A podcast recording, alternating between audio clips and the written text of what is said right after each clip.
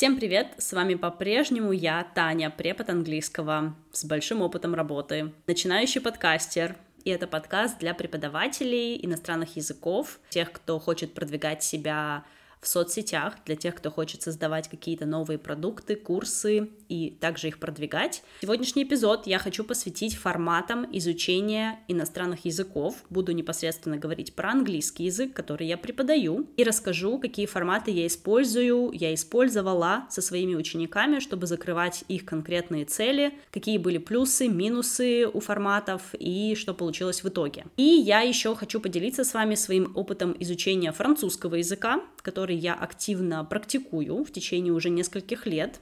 И я также попробовала разные форматы для себя. Поделюсь с вами своей историей. Поехали! Первый и, наверное, один из самых популярных форматов — это, конечно же, формат индивидуальных уроков. По своему опыту могу сказать, что индивидуальный формат выбирают обычно те, кто приходит работать с каким-то конкретным запросом, с какой-то супер специфичной целью ученик, которому я помогала подготовиться для прохождения интервью в американском посольстве для получения студенческой визы. К слову, он с этим успешно справился. Здесь есть конкретная задача, есть конкретная цель, есть конкретная история у человека, и этот формат идеально подходит для того, чтобы этой цели достичь.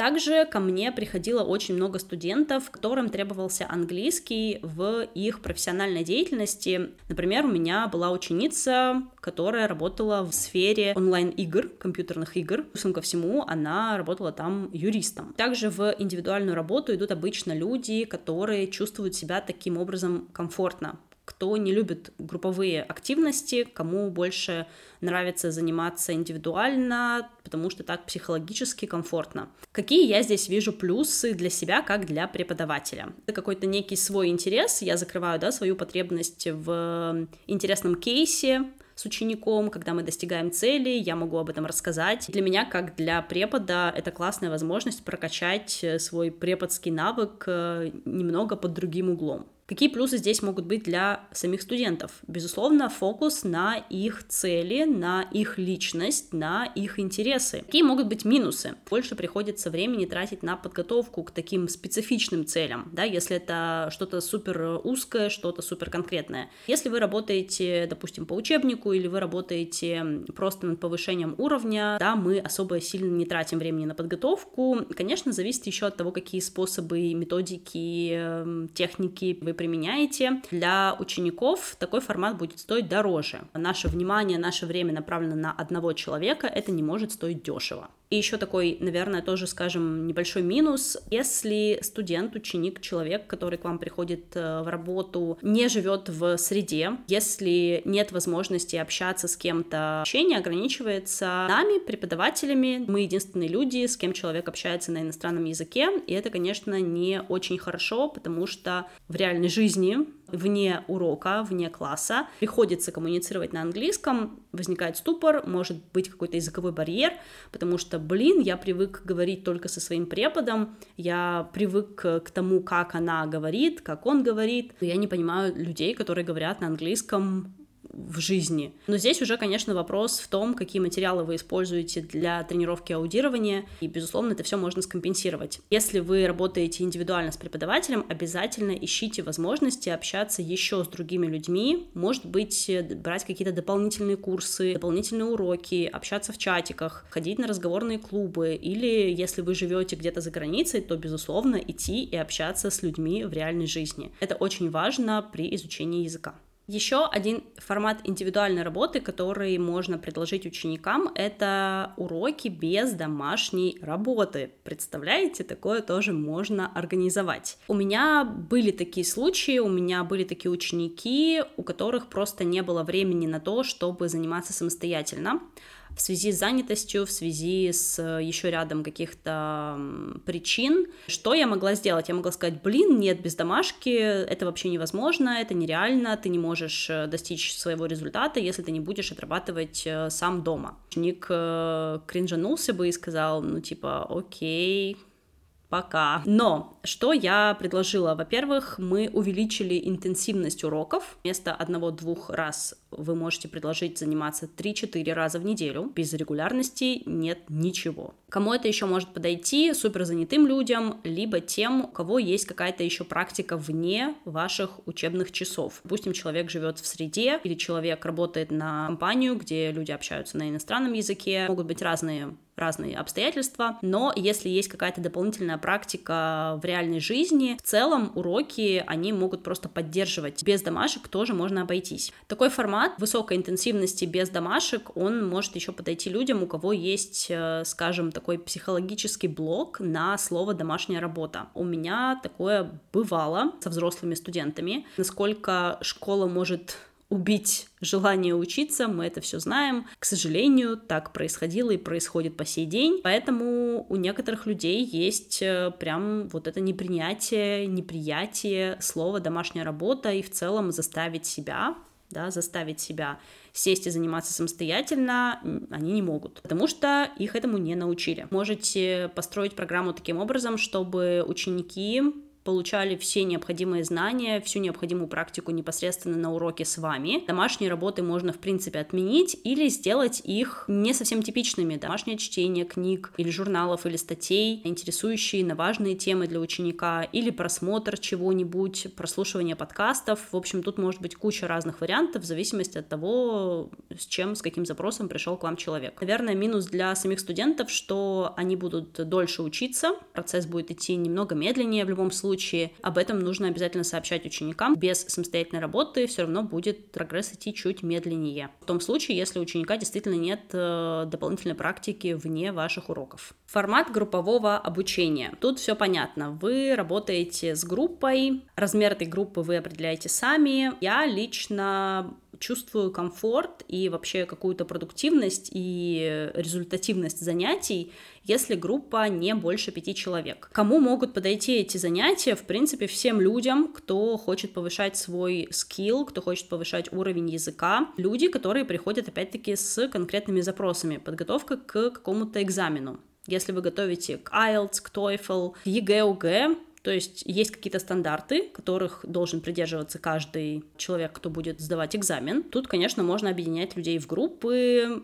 и работать, придумывать какие-то интересные задания интерактивные просто на взаимодействие и, безусловно, получать крутые результаты. Плюсы здесь очевидны. Вы, как препод, меньше тратите времени на подготовку, э, зарабатываете больше, и в целом приятно проводите время. Обожаю работать с группами, потому что здесь мое teacher talking time снижается, и я больше включаюсь в роль именно модератора, скажем, э, менеджера процесса, безусловно, корректируя, безусловно, давая фидбэк, но в целом, когда вы работаете с группой, большую часть времени они говорят друг с другом, и для преподавателя тоже такой, скажем, лайфхак, э, как работать меньше. Безусловно, для самих участников группы такое обучение будет стоить э, дешевле, чем индивидуальные занятия, и большой плюс того, что они общаются с разными людьми в рамках группы, не только с учителем. Большой плюс — коммуникация с разными людьми, с разными акцентами, с разными вариантами произношения. Это классно работает и на аудирование, в принципе, развитие своих коммуникационных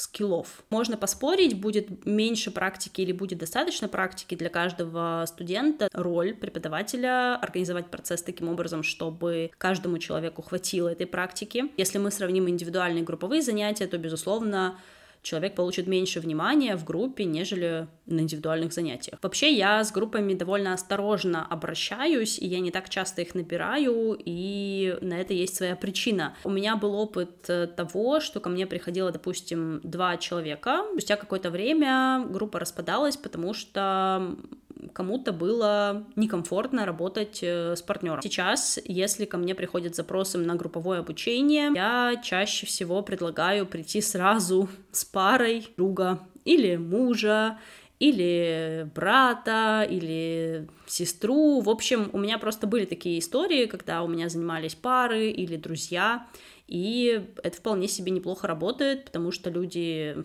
ну, вроде как не собираются расставаться, у них все хорошо, и им комфортно, мне комфортно, они идут вместе к одной цели, и все счастливы. Но группа — это всегда такой, знаете, небольшой риск, потому что состав может меняться, из-за этого может меняться атмосфера, обстановка в группе. Например, я набрала группу начинающих с нуля э, в феврале месяце, сейчас у нас сентябрь, вот мы до сих пор занимаемся, но состав группы очень сильно поменялся. Осталась всего одна ученица, которая пришла в феврале, и вот она до сих пор в этом составе, в этой группе. Кто-то ушел, кто-то новый пришел. Пока что получается сохранить какую-то дружелюбную, комфортную обстановку, по крайней мере, никто не жаловался, всем вроде бы друг с другом комфортно работать, и я надеюсь, что мы продолжим в таком же формате. Следующий формат, который я назвала формат сопровождения. Я знаю, что в зависимости от того, что вы понимаете под словом сопровождение, может выглядеть абсолютно по-разному, потому что, ну, это слово не новое, я знаю, что его многие преподаватели используют. Что я включаю в это слово? Формат сопровождения у меня подразумевает самостоятельную работу с заранее подготовленными материалами, которые я выгружаю на платформу, и ученик заходит, выполняет домашки, в то время, в которое ему удобно. И у нас есть регулярные созвоны, на которых мы практикуем устную речь говорим на какие-то определенные темы, в целом прокачиваем его спикинг и тренируем, опять-таки, лексику, грамматику в диалогах. Кому подходит такой формат? Э, в первую очередь тем, кто может и умеет работать самостоятельно, потому что без этого навыка этот формат просто не жизнеспособен, и Тут нужно подходить к этому очень аккуратно, осторожно. Во-первых, чтобы это было, опять-таки, результативно, и чтобы это не была пустая трата времени и денег для ученика, для вас пустая трата времени, и впоследствии человек уйдет, потому что у него нет никакого результата. Поэтому здесь нужно прям объяснять людям, что им придется работать самостоятельно большую часть времени, и они должны уметь организовывать этот процесс. Такой формат, конечно, подходит тем, кто не может выделять время для полноценных уроков, Опять-таки могут быть разные причины. У меня была ученица в декрете с двумя детьми. В общем, здесь можно этот формат предлагать абсолютно разным людям кто готов заниматься самостоятельно, или для тех, кто не может выделять время для полноценных уроков, больших на 60, на 90 минут, но может э, позволить себе формат каких-то коротких, например, получасовых созвонов. Мне этот формат еще очень нравится тем, что, во-первых, можно заниматься где угодно, не нужно сидеть всегда возле компьютера, можно спокойно провести созвон на телефоне, на планшете, Иногда можно это сделать даже без видео, потому что, безусловно, когда вы говорите с человеком и видите его, вы можете считать эмоцию, считать, э, даже, может быть, прочитать что-то по губам, в целом, да, посмотреть в глаза. И когда вы говорите только по телефону, без видео, только голосом, эффект другой. И это тоже, скажем, выход из зоны комфорта. Иногда такая практика очень классно работает э, для разнообразия. Почему бы и нет? И такие занятия очень легко встроить э, в какую-то свою рутину. Я не знаю, вы идете на встречу, у вас есть там 30 минут между созвонами. Важно выбирать то время, когда вы готовы сфокусироваться, сконцентрироваться и посвятить себя полностью, стараться отвлечься от каких-то своих других э, задач, э, каких-то дел, поэтому время для такой практики нужно тоже правильно выбрать. Какой здесь может быть минус? Единственное, наверное, что отмечу, это иногда нужна какая-то дополнительная мотивация, если это будут однотипные задания из месяца в месяц, это может быть скучно. Может быть также придумать какую-то систему тестирования, чтобы вы видели, где ученик находится, на каком этапе достижения его цели. Подобный формат вы можете использовать в переписках и вообще в э, заниматься с учеником еще и в каких-то мессенджерах. Вообще сейчас можно использовать все возможности, которые у нас есть, все гаджеты, все соцсети, artificial intelligence, инструментов очень много. Главное придумать, как их классно и эффективно применять. Что это может быть? Если мы, допустим, берем такой мессенджер, как Telegram, есть все форматы, есть текст, есть аудио, есть видео. Видеокружочки — это просто лучшее изобретение, но еще плюс, если все-таки хочется и может, то там есть созвоны, да, то есть можно звонить по видеосвязи или, или не по видеосвязи. Но такой формат, наверное, он подойдет тем, кто хочет просто поддерживать уровень языка, кому хочется развивать именно разговорный навык в течение дня, поболтать с преподом, рассказать о том, что происходит, или вот что-то случилось, я рассказываю про это на английском. Единственное, что здесь, наверное, есть риск того, что ученик не сможет развить э, свой навык беглости разговора и в целом реагирования на на какую-то ситуацию именно в моменте, потому что, во-первых, кружочек можно перезаписать, а аудиосообщение тоже. Когда человек пишет, он все равно дает себе время подумать, что-то как-то перефразировать и так далее. То есть тут есть свои нюансы, есть свои минусы, но опять-таки можно устраивать созвоны, если все-таки есть цель говорить бегло и естественно. Я сама такое, можно сказать, практикую со своими друзьями, кто не говорит по-русски, либо носители языка, либо представители других стран. Мы периодически общаемся. Для меня это тоже прикольная практика потренировать свой английский. У меня была такая практика с носителями французского языка, то есть я практиковала свой французский. Для начинающих, наверное, это прям очень классный формат, потому что иногда нужно время, чтобы подумать, вспомнить какое-то слово, где-то что-то загуглить, но в любом случае ты запоминаешь получаешь эту информацию, если ты общаешься часто, общаешься на какие-то определенные темы, то лексика запоминается естественным образом. Поэтому можно пробовать. Формат курсов. Куда без курсов, куда без марафонов, без интенсивов. Сейчас рынок иностранных языков, наверное, невозможно представить без этих форматов. Я со своими учениками тоже это практикую, у меня есть несколько курсов, которые доступны для покупки. Иногда, если я чувствую, что конкретно этому ученику нужен этот курс, допустим, курс по аудированию, я могу сказать, окей, смотри, мы можем это делать на уроке, но ты можешь приобрести курс и дополнительно самостоятельно заниматься, и я буду давать тебе обратную связь. Курсы можно внедрять вообще в индивидуальную работу, в групповую работу с вашими учениками. Если вы уходите в отпуск, вы также можете оставить вашим ученикам курс, чтобы они продолжали заниматься. Преимущество курса в целом это всегда про то, что можно заниматься в любое время и при этом получать какую-то обратную связь, если это подразумевается. Очень классно, когда на курсе есть какой-то комьюнити, чат с участниками или общение с преподом, общение с какими-то кураторами, менторами, может быть. Это тоже очень круто влияет на мотивацию, на доходимость и в целом на результат. Курсы — это всегда про какой-то ограниченный срок, и, наверное, это будет, э, скажем, небольшим минусом для студентов, потому что дальше приходится либо снова покупать какой-то курс, либо уже начинать э, обучение в группе индивидуально или в другом формате. Курс может быть э, классным помощником, как я уже сказала, в ваших индивидуальных занятиях, групповых занятиях, или если вы создаете курс, который направлен на развитие определенного навыка, допустим, как у меня курс по аудированию, который закрывает какую-то конкретную задачу, цель, или у вас это будет курс подготовки к IELTS writing, допустим. Курсы бывают разные, курсов много, выбирайте ту тему, которая нравится вам, на которую у вас есть э, спрос, и вперед! Speaking клабы. Speaking Club — это тоже такая отдельная большая тема. Я сейчас в процессе создания Speaking Club с носителем языка, с моим коллегой. До этого я пробовала делать что-то подобное. Я назвала это English Club. Туда вообще все собрала, что можно было. У нас были и материалы для самостоятельного прохождения, и чат, и созвоны. Можете назвать это клуб по подписке. Цель была именно на то, чтобы преодолевать вот этот барьер или страх говорить и общаться именно в группе. Большой плюс того, что вы много общаетесь, вы рассуждаете на разные темы, вы говорите с разными людьми, пусть это будет э, какая-то фиксированная группа, где приходят одни и те же участники, или это всегда какие-то разные рандомные люди, и тот и другой формат будут замечательны по-своему. Помню, как я участвовала в подобном спикинг-клабе от онлайн-школы, в которой я работала, и тогда было довольно много участников, мне кажется, человек 10 в одной группе. То, чтобы поговорить именно со всеми, конечно, времени не хватало, нас делили на маленькие группы, но мне, честно говоря, всегда казалось, что мне не хватает времени на то, чтобы поговорить, на то, чтобы раскрыть какую-то тему. Поэтому здесь э, можно играть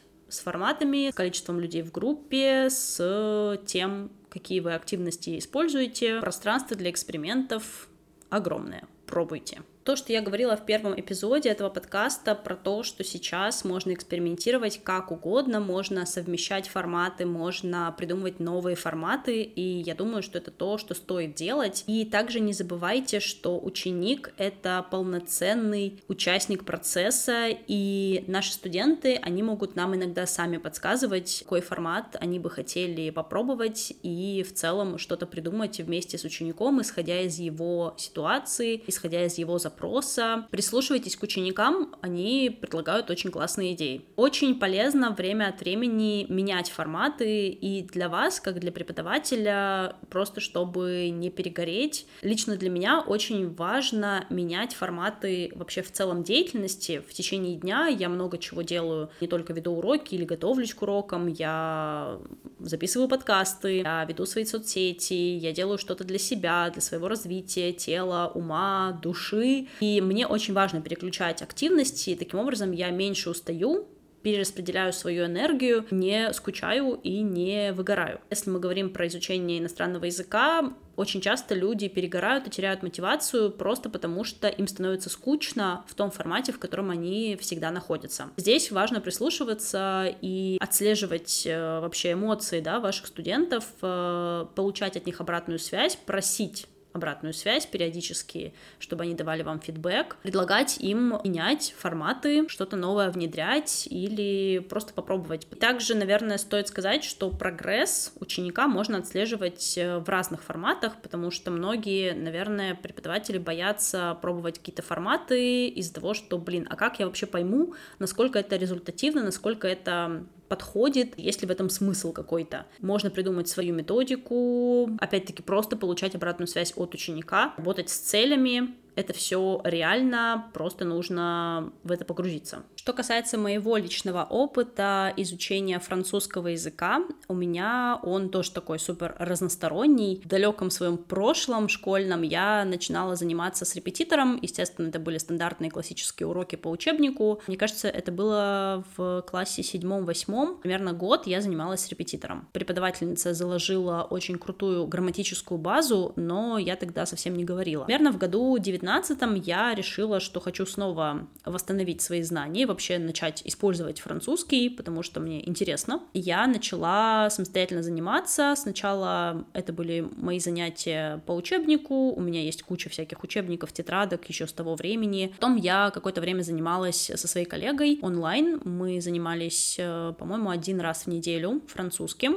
я начинала вспоминать какую-то базу, опять-таки грамматическую, лексическую, чуть-чуть уже начинала говорить. Спустя какое-то время я снова начала заниматься самостоятельно и начала пробовать брать э, уроки у носителей. Но с носителями там была своя история, и, к сожалению, мне не удалось найти носителя, который был бы хорошим преподавателем. И в итоге я нашла свой идеальный формат. Моя подруга создала такой формат киноклуба, где мы смотрим французские фильмы, разбираем лексику, иногда грамматику, общаемся в чате. Идеальный формат для меня, потому что французский всегда где-то рядом со мной. Я могу открыть телефон, поболтать, э, пойти позаниматься с материалами, пойти посмотреть фильм. Делать это тогда, когда у меня есть время. Сейчас я занимаюсь в таком формате, что у меня вот есть киноклуб, внешняя поддержка, скажем так, сообщество, опять-таки, людей, которыми мы уже, наверное, два года вместе, и уже там все друг друга знаем, такие кореша, все в разных странах, э, но это очень прикольно. Плюс, конечно, для того, чтобы повышать свой уровень, мне нужно заниматься дополнительно, изучать лексику, изучать грамматику, тренировать свое аудирование, произношение, тоже было бы неплохо, и это то, чем я периодически занимаюсь, но, честно сказать, мне нужно прям сесть и расписать себе какой-то план, потому что я чувствую, что сейчас я хочу повысить свой скилл, то есть, да, я могу разговаривать на каком-то бытовом уровне, я могу понимать довольно много чего на слух и, в принципе, тексты тоже, но мне как будто бы не хватает все равно вот этой грамматической основы, базы, поэтому я хочу над этим поработать в ближайшее время. Формат самостоятельных занятий — это тоже один из форматов, и вы приобретаете понимание и осознание того, как это работает для вас только в процессе. Заранее точно ничего вы не сможете узнать. Самостоятельные занятия — это всегда про организацию, это всегда про планирование, про расставление приоритетов, скажем, мотивацию. Должна быть, вы должны понимать, для чего вы занимаетесь, какая у вас цель. И, конечно, все еще очень сильно зависит от вашего психоэмоционального и физического состояния. И когда есть какая-то поддержка извне, по крайней мере, так работает для меня. Я знаю, что есть кто-то, кто может мне подсказать, помочь. Это может быть формат какого-то менторства, языкового коучинга. Вы можете в это пойти или предложить это своим студентам, потому что, ну вот, на моем опыте я говорю про себя, когда ты занимаешься самостоятельно, иногда хочется прийти к кому-то и спросить, не всегда хочется гуглить. Человеку нужен человек. Коммуникация очень важна, и язык — это в первую очередь средство коммуникации, поэтому без общения с другими живыми людьми чат GPT, конечно, тоже вам подскажет, но, блин, если вы находитесь в каком-то комьюнити, это тоже очень сильно помогает. Э, во-первых, вот это чувство принадлежности и чувство того, что вы вы вместе идете какой-то общей цели, у вас у каждого своя цель, но она связана чем-то общим, да, допустим, изучением английского или французского языка. Может быть, какой-то еще соревновательный момент, когда вы видите, что кто-то говорит по-другому, кто-то говорит лучше, вас это еще подстегивает. Главное, чтобы вас это, наоборот, не демотивировало, тогда тут уже вопросики, подходит ли вам такой формат и такое комьюнити. Если мы говорим про самостоятельные занятия, очень важно найти то, чем вы занимаетесь регулярно, и делать это на вашем изучаемом языке. Например, если если вы слушаете подкасты, для вас это стандартная рутинная вещь, она классно уже включена в вашу жизнь, вы можете слушать, начинать слушать что-то на языке. Или, например, вы занимаетесь по видеоурокам йоги или каким-то тренировкам в онлайне, и для вас это тоже что-то привычное, обычное, регулярное, делайте это на иностранном языке. В моем случае это подкасты, я слушаю подкасты на французском. Ну, понятно, там соцсети, да, всякие рильсики, всякие видосы, какие-то ютуберы. Вот хочется еще начать какой-нибудь сериал смотреть на французском, надо поискать. Ну, и если вы, например, вписываетесь в какие-то тематические курсы на языке, если есть такая возможность, э, это, по-моему, вообще очень-очень круто для самостоятельной проектной работы, вы идете изучать, э, не знаю, менеджмент. У меня тут э, друг, который мешает мне записывать подкаст, поэтому он немножко посидит со мной. Вот, посмотрите на Кекса, он, он прекрасный. Тематические курсы, кулинарии, менеджмент изучать или изучать бизнес на языке, или, я не знаю, общество любителей кошек, например. Это тоже очень классно работает.